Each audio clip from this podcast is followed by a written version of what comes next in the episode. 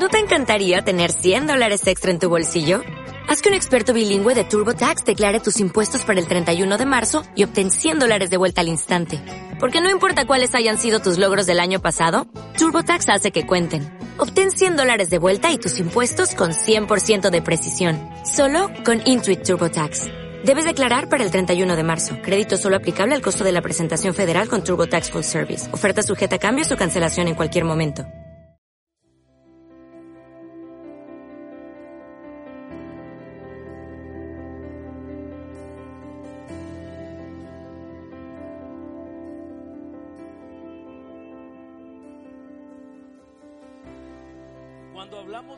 Más íntimo nos referimos a comunión.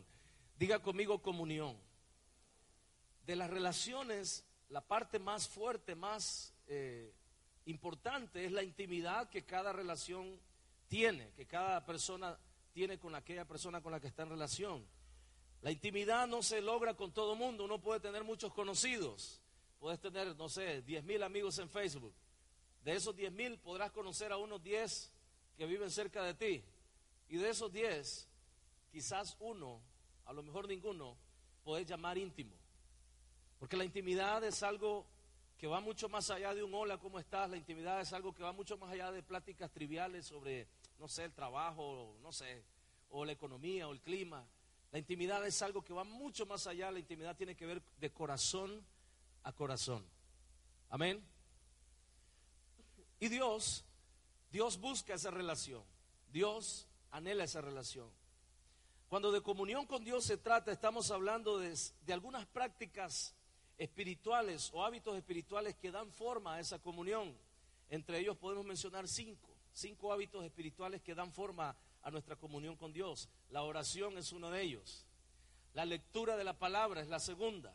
La tercera es la adoración y gratitud como un estilo de vida. Amén. La cuarta es el servicio. Y la última parte, pero no menos importante, la parte que tiene que ver con dar a Dios. Esto está muy relacionado con lo que he estado enseñando los domingos. Recuerde usted que hablaba el domingo pasado acerca de este espíritu que entró en el hombre, que se llama el espíritu de la orfandad. Cuando el hombre perdió a Dios en el jardín del Edén, no solo pierde a Dios y no solo pierde los beneficios del Edén, sino que pierde al Padre.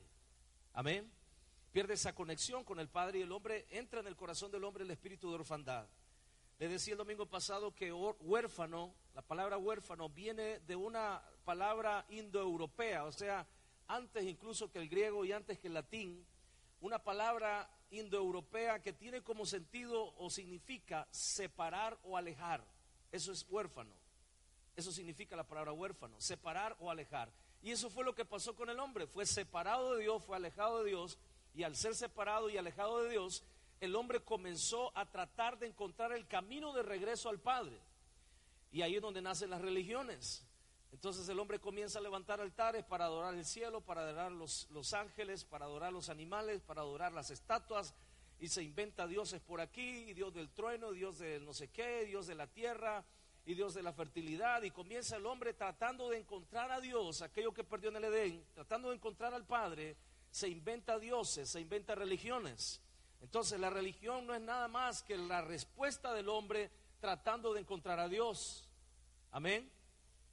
La relación es Dios encontrando al hombre a través de su Hijo Jesucristo. Eso es muy diferente. Lo que nosotros practicamos no es una religión, es una relación. Fuimos encontrados por Él, fuimos salvos por Él, fuimos amados por Él. La Biblia dice en Romanos 8:5 que el Señor nos amó aún cuando éramos pecadores cuando estábamos muertos en nuestros delitos y pecados, dice, Cristo murió por nosotros. O sea que fuimos encontrados. Jesús dijo, yo he venido a buscar y salvar lo que se había perdido. Lo que el hombre era incapaz de hacer, que era encontrar a Dios, Dios tuvo que hacerlo. ¿Y cómo lo hizo? Viniendo Él a buscarnos a través de Jesucristo, su Hijo.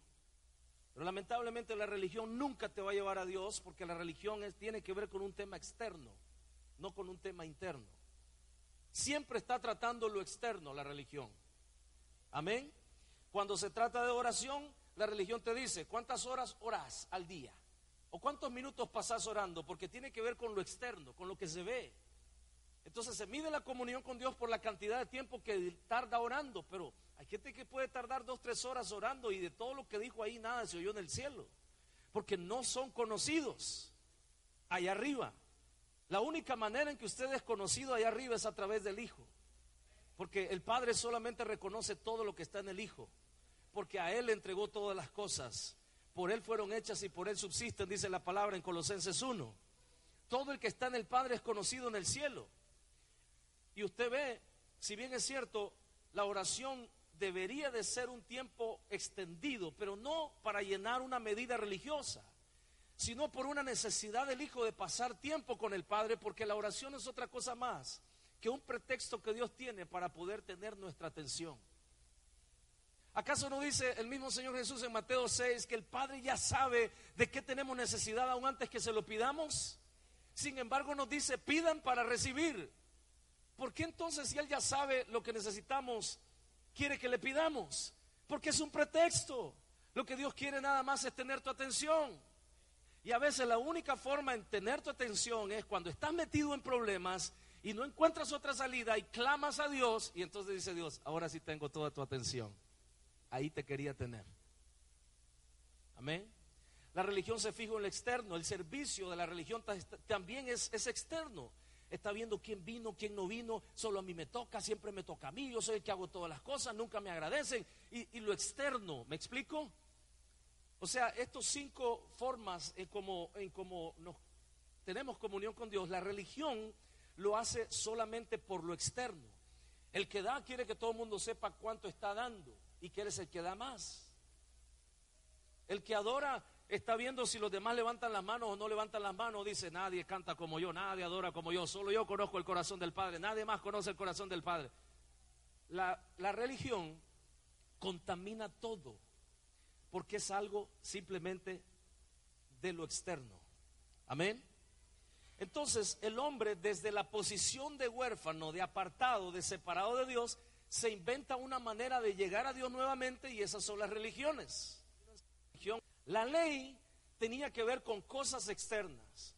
Se sacrificaba un cordero, se derramaba la sangre de un cordero, no la del pecador, sino la del cordero. ¿Me explico? Se aplicaba como sacrificio el corderito, no el pecador para que el pecador no recibiera el castigo, entonces se le aplicaba a un corderito el castigo. Y toda la ley tiene que ver con cosas externas. La ley no es otra cosa más que símbolos. El antiguo pacto no es otra cosa más que símbolos de lo que había de venir. Vea conmigo lo que había de venir. O sea, que aquel que vive bajo el antiguo pacto vive bajo promesas.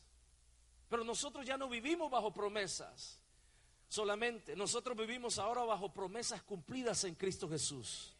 Y hay una gran diferencia. Cambia toda la dinámica del entendimiento de esto.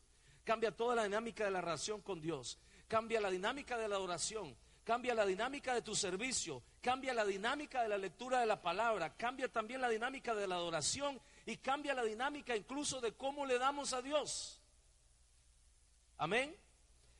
Vaya conmigo a Hebreos capítulo 10, verso 1 para que vayamos entrando ya en materia. La palabra de Dios dice de la siguiente manera, Hebreos 10.1, refiriéndose al antiguo pacto, porque la ley, dice, dice el escritor de Hebreos, teniendo la sombra, diga conmigo la sombra, ¿ok?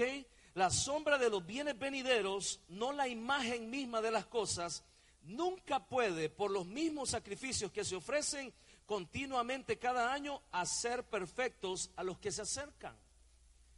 El antiguo pacto no podía perfeccionar al hombre. El antiguo pacto lo que hacía era detener la ira de Dios sobre el pecador, porque se dictó una sentencia, la paga del pecado es muerte. Entonces, para que no murieran todos los hombres, Dios introduce la ley para decirle a los hombres qué es pecado y qué es lo que pueden hacer, qué es lo que no deben de hacer y qué es lo que pueden hacer. Y entonces la ley lo que hace es señalar el pecado y nada más promete una, eh, ¿cómo le podría decir? Detener la ira de Dios o detener las consecuencias del pecado. Contenerlo más bien. Pero habla, habla de, una, de unos bienes venideros. La ley nada más es una sombra, pero no es en sí lo que Dios tiene para nosotros. Ahora dice el verso 9 del capítulo 10, vaya conmigo ahí, verso 9. Y diciendo luego, he aquí vengo, oh Dios, este es Cristo hablando, para hacer tu voluntad. Quita lo primero. ¿Qué es lo primero? El antiguo pacto. Diga conmigo, el antiguo pacto. Quita lo primero, el antiguo pacto, para establecer esto último. ¿Qué es lo último? Es el nuevo pacto. Es el nuevo pacto. ¿Y dónde se sostiene el nuevo pacto? ¿Cuál es ese nuevo pacto? Vaya ahora a Primera de Corintios capítulo 11. Vea dónde se sostiene el nuevo pacto. Primera carta de los Corintios capítulo 11, verso 25. Jesús está compartiendo, o más bien Pablo está hablando acerca de la cena del Señor y está tomando las palabras de Jesús a los discípulos y dice del verso 22, porque yo recibí del Señor lo que también os he enseñado. O sea, Pablo está recordando las palabras de Cristo. Pero en el verso 25, 1 Corintios 11, 25 dice, Asimismo, tomó también la copa después de haber cenado diciendo, esta copa es el nuevo pacto en mi sangre. ¿En qué se sostiene el nuevo pacto? Se sostiene en la sangre de Cristo derramada en la cruz del Calvario. Amén. El antiguo pacto se sostenía en sacrificios que eran hechos cada cierto tiempo y era necesario volverlos a hacer y volverlos a hacer y volverlos a hacer porque eran insuficientes, no cubrían, no quitaban el pecado, no quitaban la falta. Pero Cristo viene y dice, quítalo primero, quítalo lo primero para poner lo último, quita el antiguo pacto, Padre, y ahora establece un nuevo pacto y este nuevo pacto es mejor que el primero porque el primero sobre las sombras solo era promesas, mientras que este ahora está sustentado en la sangre misma del Hijo de Dios, que vino a pagar por tu pecado y mi pecado. O sea, este es un pacto que no puede ser roto. Es un pacto que Dios hizo con el Hijo. ¿Me explico? Y en el que estamos conectados usted y yo porque recibimos al Hijo. ¿Cuántos han recibido a Cristo como Señor y Salvador? El que tiene al Hijo tiene la vida, el que no tiene al Hijo no tiene la vida. El que tiene al Hijo tiene al Padre, el que no tiene al Hijo no tiene forma de llegar al Padre, porque solo el Hijo es el camino al Padre.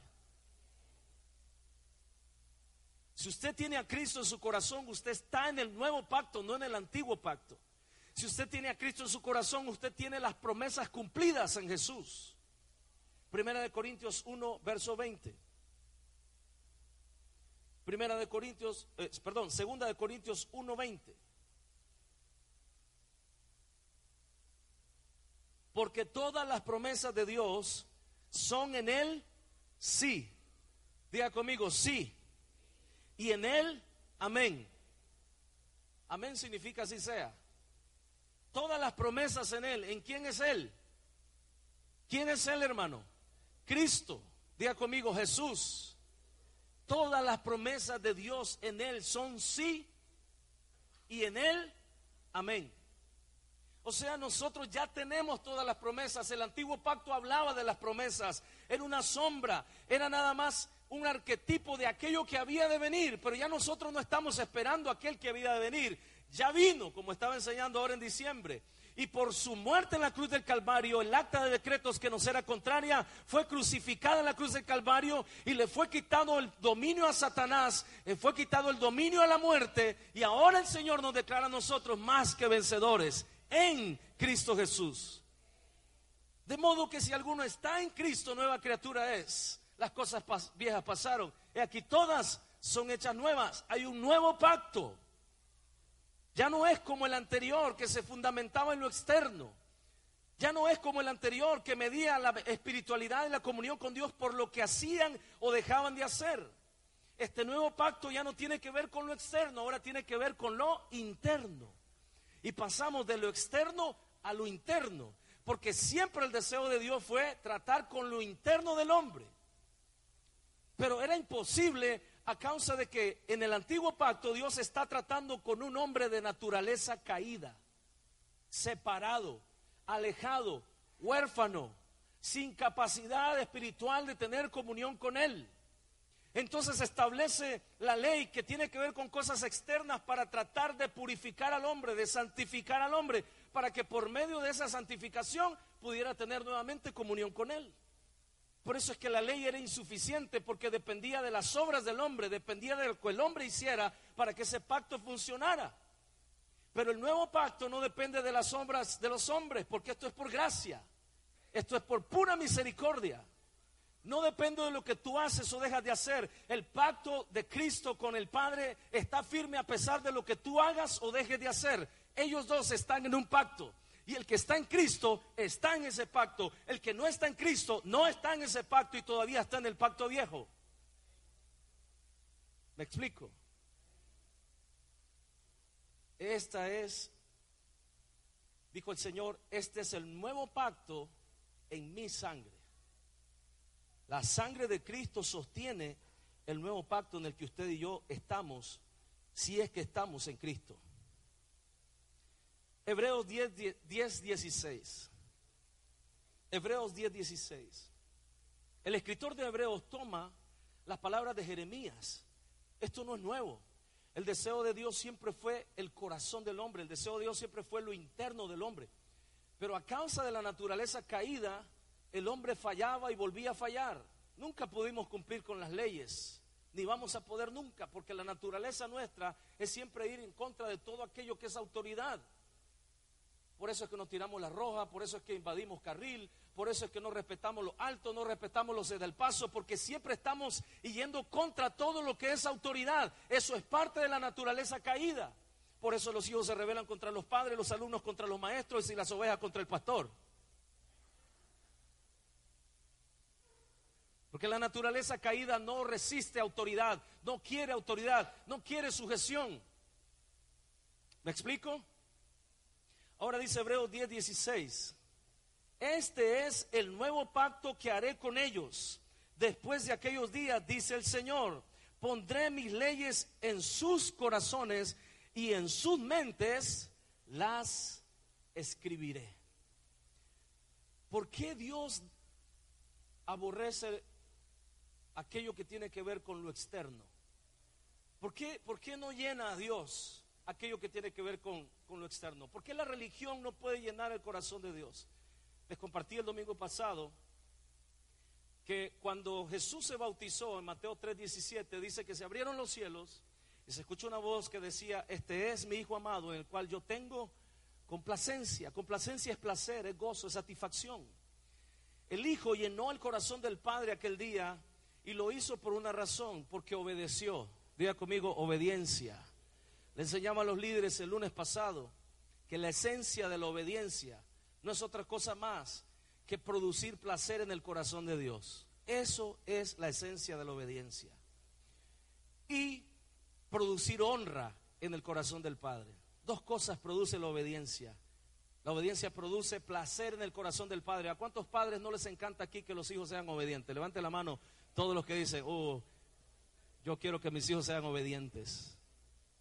¿Cuántos padres aquí no se sentirían así, pero orgullosos, ¿verdad? Como pavo real, si sus hijos no los, los honraran en todo lo que hacen. Sacan buenas notas, siempre dan buen testimonio, nunca dan problemas, son confiables, puedes darles una tarea y sabes que lo va a hacer como que si fuera vos. Eso es honra. Amén, hermanos.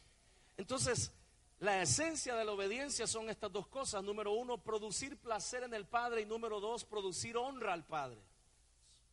Entonces nosotros ahora no estamos en el antiguo pacto para hacer las cosas solamente por lo externo.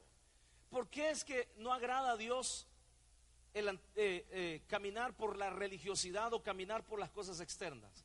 Porque lo externo produce exhibicionismo, lo externo produce orgullo, lo externo produce soberbia, lo externo produce autojustificación. Lo externo produce vanidad. Lo externo produce religiosidad. Lo externo produce fariseísmo.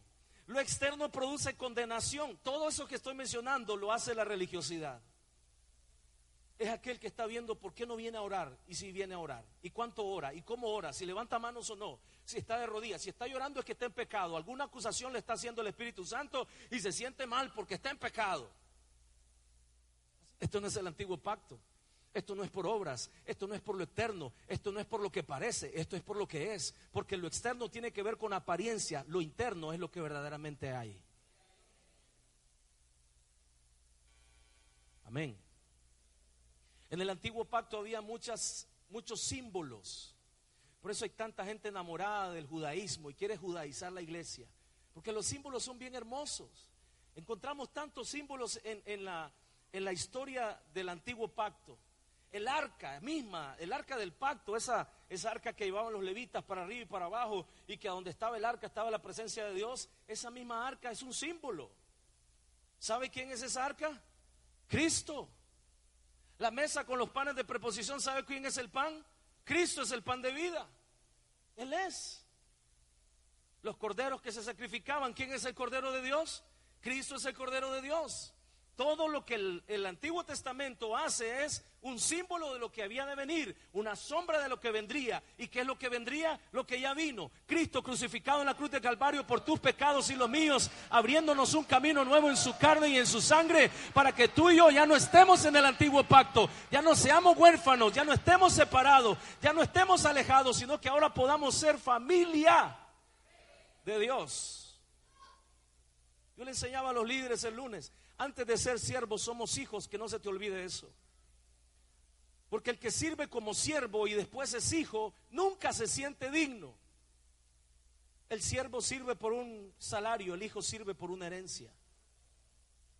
Hay una distancia abismal entre esos dos conceptos, entre esas dos mentalidades.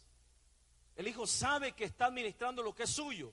El siervo sabe que en cualquier momento le aplican el 45. Así es, ¿verdad? El siervo siempre se anda cuidando de que no le en el piso porque no se siente seguro. ¿Por qué no se siente seguro? Porque no es dueño. El hijo sabe que es hijo. No se preocupa que le en el piso. Dice, esto es de papi. Y si es de papi es mío. ¿Alguien dice amén? Diga conmigo, soy hijo, no siervo. Primero hijo y luego sirvo. Amén. Lo interno, lo interno produce transformación. A diferencia de lo externo que produce legalismo, exhibicionismo, autojustificación, orgullo, celo, vanidad, religiosidad, fariseísmo, condenación, juicio, resentimiento, celo, contienda, división, murmuración. Se parece a la lista que hace Pablo de las obras de la carne en Gálatas 5, ¿verdad? Eso crea la religión, eso crea la religión de lo externo. Y el Señor no quiere eso. Dice el Señor, cuando venga el nuevo pacto voy a poner en sus corazones mis leyes, en sus corazones. Diga conmigo en lo interno del corazón del hombre. Porque lo externo no transforma nada, lo interno es lo que produce transformación. De tu interior correrán ríos de agua viva. Es desde adentro hacia afuera. La transformación en el Nuevo Testamento tiene que ver de lo interno hacia lo externo. O sea, lo que hay adentro se nota afuera. En el Antiguo Testamento era al revés. Se trataba de santificar a un hombre caído desde afuera, haciendo rituales, haciendo fiesta, no comiendo esto, no comiendo lo otro, y, y celebrando esto y celebrando lo otro. Hoy no necesitamos celebrar todas esas cosas, pero necesitamos morir a nosotros en lo interno. Y créame que es es bien difícil. Por eso es que nos gusta más lo externo, porque lo externo tiene que ver con cumplir. Ok, dígame, ¿qué tengo que hacer? Yo lo hago. Y eso es lo que pasa con la religión. Te ofrece cosas que hacer que en realidad no te llevan a ninguna parte. Amén. Romanos 2.29. Vea lo que dice Pablo acerca de la circuncisión y este tema del Antiguo Testamento o del Antiguo Pacto sino que es judío, Romanos 2.29, sino que es judío el que es en lo interior, diga conmigo, interior.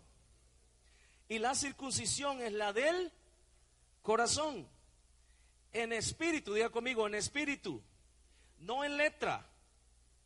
La alabanza del, del cual no viene de los hombres, sino de Dios. ¿Por qué es que Dios está tratando de sacarnos de lo externo y llevarnos a lo interno?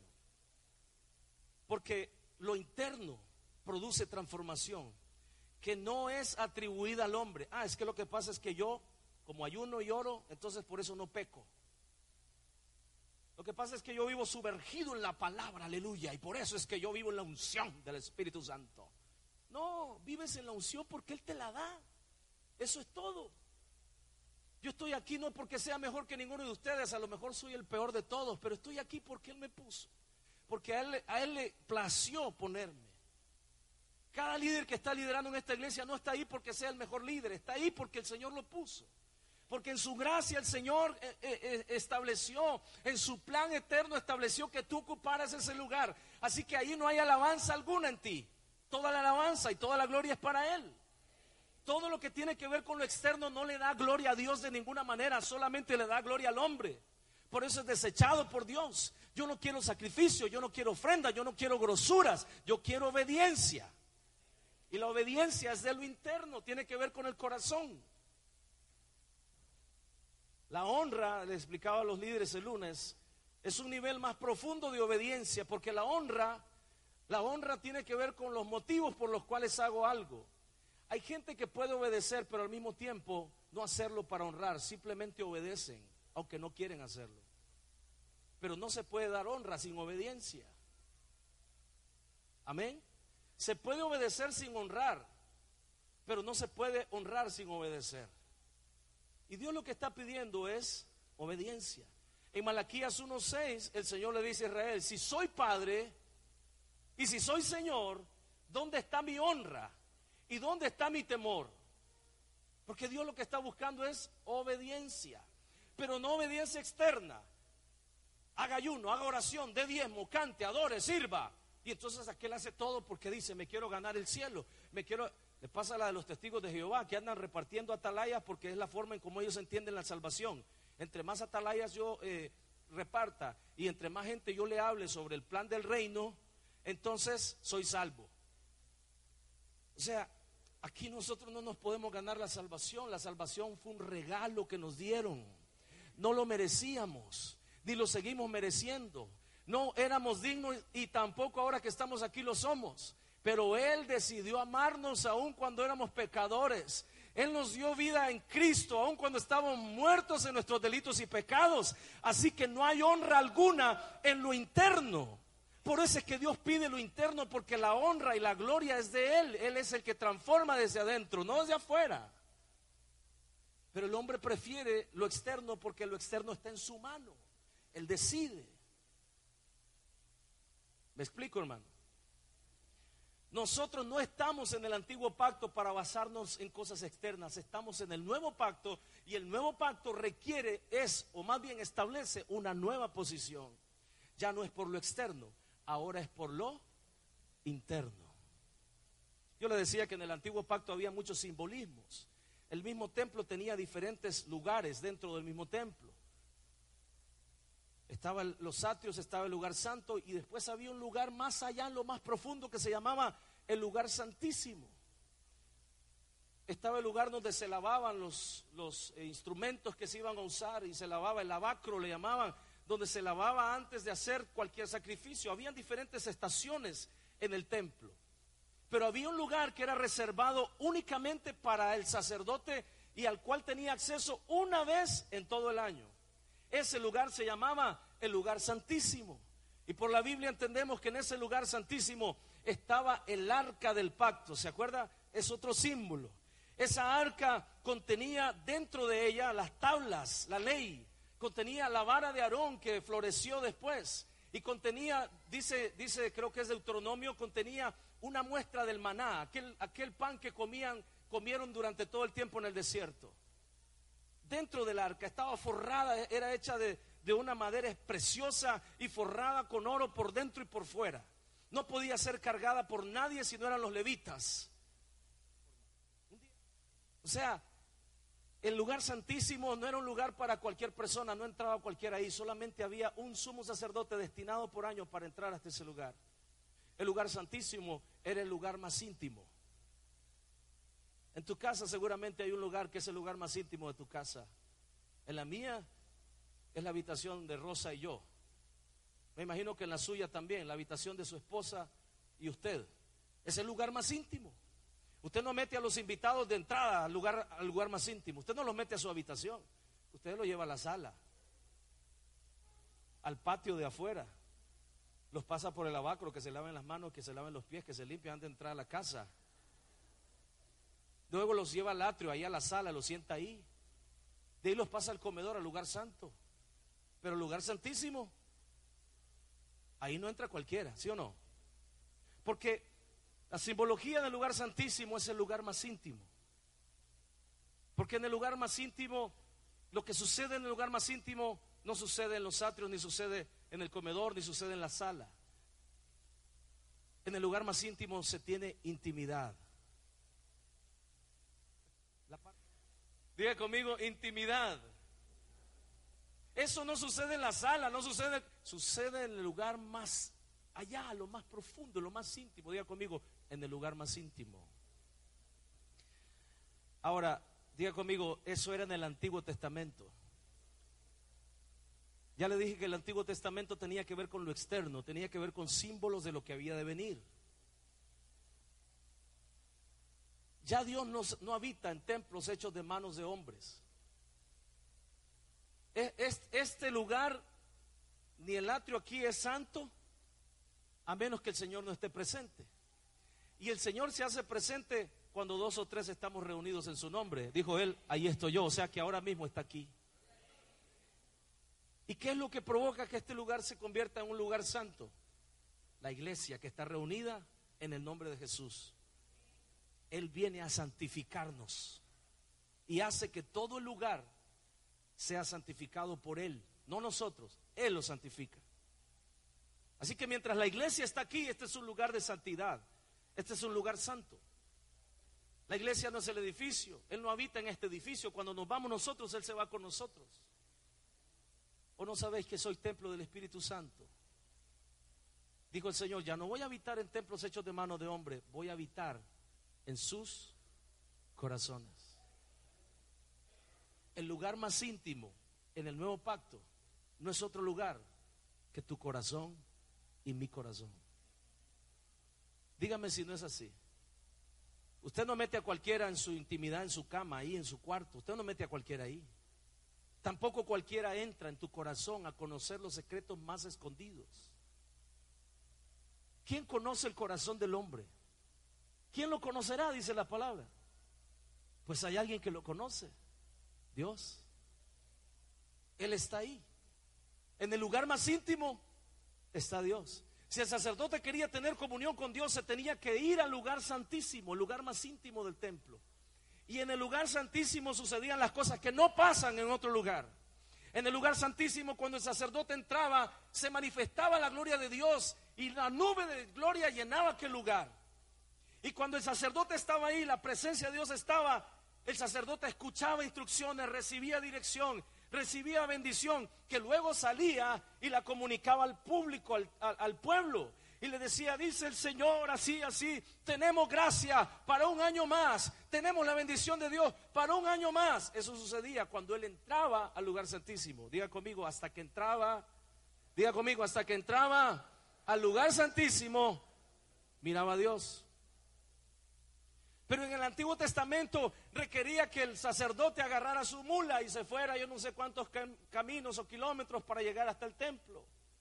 Requería que el pueblo también agarrara su mula y caminara yo no sé cuántos kilómetros para llegar al lugar donde Dios se manifestaba. Porque era en aquel lugar, solo ahí adorarán. En Jerusalén, en el templo que Dios estableció, que bendijo, la casa en la cual estaría su nombre para siempre. Tenían que moverse hasta aquel lugar. Esa es la mentalidad de la religión. La religión piensa que Dios está aquí en este lugar. Cuando sale de aquí puedo hablar mal de mi hermano, puedo hablar mal del pastor porque Dios no está aquí. Dios está en la iglesia. Y ven la iglesia como el edificio. Entonces no tienen problemas para sentarse en la mesa con los hijos alrededor, hablar mal del pastor, hablar mal de los hermanos, hablar mal del presidente, hablar mal de las autoridades. Y no estoy defendiendo al presidente, estoy hablando de autoridades en general. Porque la Biblia nos manda a honrarlos. No tienen temor para hablar, no tienen temor para juzgar, no tienen temor de nada, porque ellos entienden la cosa como en el Antiguo Testamento. Así pasó con Israel. Salían de la presencia de Moisés, se iban a sus tiendas y en sus tiendas murmuraban de Moisés. Hablaban mal de Moisés. Amén. Porque pensaban ellos que Dios estaba allá en el tabernáculo. Ahí donde está el arca, ahí está Dios, pero aquí no está Dios. aquí en mi casa, en mi propia arca, en mi propio templo, en mi lugar secreto, en mi lugar íntimo, Dios no está. Así que puedo hablar mal de quien yo quiera, porque de aquí no va a salir. Y esa mentalidad sigue hoy en día todavía en muchos de, de los hijos de Dios. Porque todavía estamos pensando con la mentalidad de huérfanos, separados y alejados de Dios pensando que Dios nos acepta porque somos buenos, porque éramos bonitos, predicamos bonito, cantamos bonito, servimos bonito, porque nos vemos bonitos. Por eso es que Dios me acepta. Porque nos creemos mejor que otros, porque pensamos que somos más santos que otros. Todo eso es externo. Todo eso tiene que ver con la vieja levadura. La nueva levadura dice ahora que la cosa ya no es por lo externo, es por lo interno, es por lo que hay aquí. Y lo que hay ahí, tengo una noticia, Dios lo conoce. Diga conmigo, Dios conoce mi corazón. Tenga cuidado con eso. Termino con esto. Proverbios 4:23. Ahora, para los que no entienden con claridad lo que significa el corazón, no, no estoy hablando del órgano que, que bombea sangre, no. Cuando digo el corazón, me refiero al centro de la naturaleza humana es el asiento de la voluntad y el asiento de las emociones. Corazón usaban los judíos para referirse al hombre interior, que hoy conocemos en el nuevo pacto, Pablo lo revela así como el hombre interior, ese que nació de nuevo cuando Cristo vino a su vida. Ese es el corazón, a ese se refiere. El asiento de tu voluntad, el asiento de tus emociones, el asiento de tus pensamientos. Allí donde Dios quiere morar. Ese es el lugar más íntimo. Por eso es que por ahí dicen, Dios está a la distancia de una oración. Y es cierto, porque ya no tenés que venir hasta la iglesia para orar. O sea, me refiero para tener comunión con Él. No tenés que moverte hasta un lugar. No tenés que meterte a un lugar. Por eso es que Pablo escribe diciendo, orad sin cesar. En todo momento, en todo tiempo, con toda oración y ruego, con toda súplica por los santos. Tú puedes orar en cualquier momento, en cualquier lugar. Tú puedes orar y buscar y tener comunión con el Señor en todo momento. Porque tú eres el lugar más íntimo. Lo llevas a donde quiera que vas. Sobre toda cosa guardada, guarda tu corazón, porque de él mana la vida. Te pregunto una cosa, ¿quién es la vida? ¿Quién es la vida? Jesús. Él está en ti, en tu corazón. De ahí, de Él, mana la vida. Sobre toda cosa guardada, guarda tu comunión con Él. Eso es básicamente lo que está diciendo el proverbista. Proverbio 23, verso 26. Dice el Señor, dame, hijo mío, tu corazón. ¿Dame qué? De nada sirve tu adoración, de nada sirve tu oración, de nada sirve tu servicio. Absolutamente de nada sirve que pases leyendo la Biblia todo el día. De nada sirve que des hasta quedarte en la calle si tu corazón todavía no es el lugar de intimidad en que tú tienes comunión con Dios. De nada sirve. Solo voy a leer este verso para introducirlo y dejarlo pendiente para el siguiente miércoles, porque ahí voy a continuar con esta serie. Salmo 51, verso 6. Salmo 51, verso 6. Diga conmigo, de lo externo a lo interno. Dígalo una vez más, de lo externo a lo interno. Necesitamos hacer ese viaje. Muchos cambiaron de religión, cambiaron de dirección de iglesia cambiaron de día de adoración, pero su corazón sigue estando lejos de Dios. Antes se llamaban católicos, hoy se llaman evangélicos, pero siguen lejos de Dios, porque su corazón todavía no ha sido entregado al Señor para que sea circuncidado. ¿Qué significa la circuncisión del corazón que mencionaba Pablo en 1 Corintios 1.20? ¿Sabe que en 2 Corintios 1.20? Eso lo único que significa es, deje toda religiosidad, deje todo lo que es externo, que se quite lo externo y que sea expuesto lo que hay adentro. Eso es. La circuncisión no es otra cosa más que quitar lo sobrante, quitar lo externo para que se exponga lo interno. Porque es en lo interno donde Dios trabaja. Hijo mío, dame qué cosa? ¿Dame qué? Póngase de pie. Salmo 51, 6.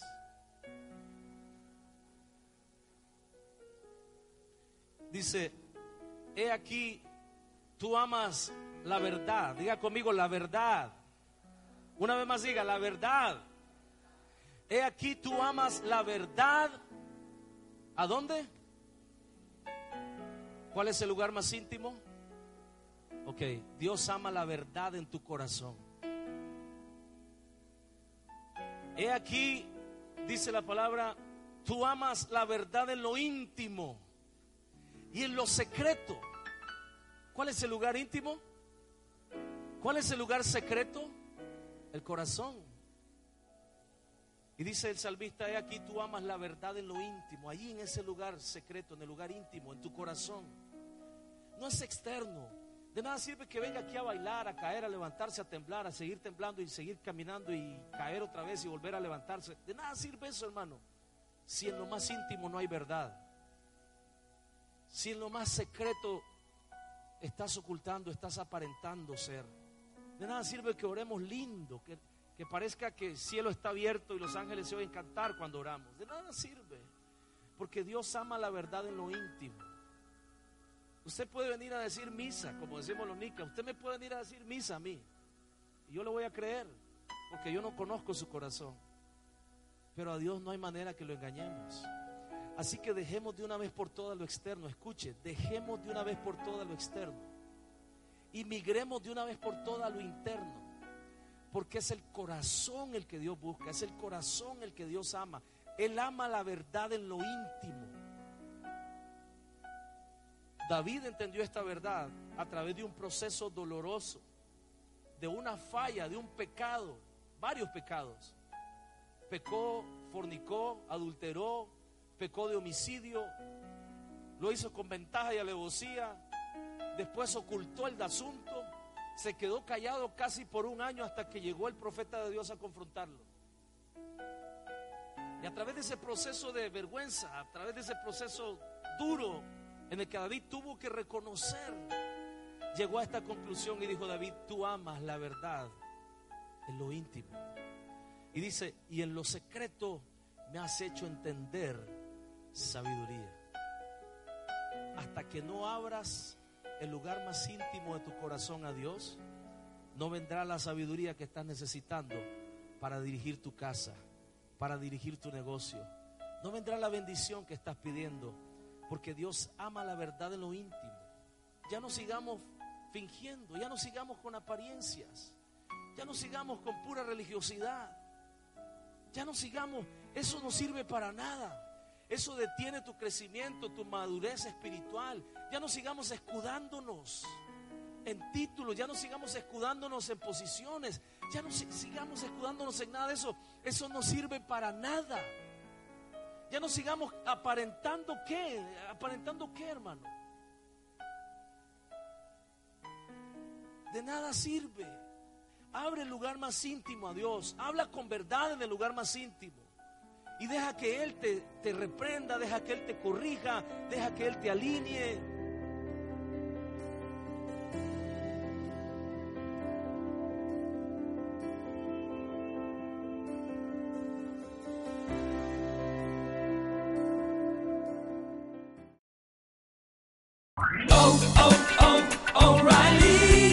¿Necesitas ayuda? En O'Reilly Auto Parts te ayudamos. ¿Necesitas algún consejo? Te aconsejamos. Nuestros profesionales en autopartes están siempre disponibles para ayudarte a encontrar lo que necesites. Excelente servicio al cliente es solo una de las ventajas que ofrece O'Reilly Auto Parts. Los profesionales en autopartes. Oh, oh, oh, O'Reilly Auto Parts.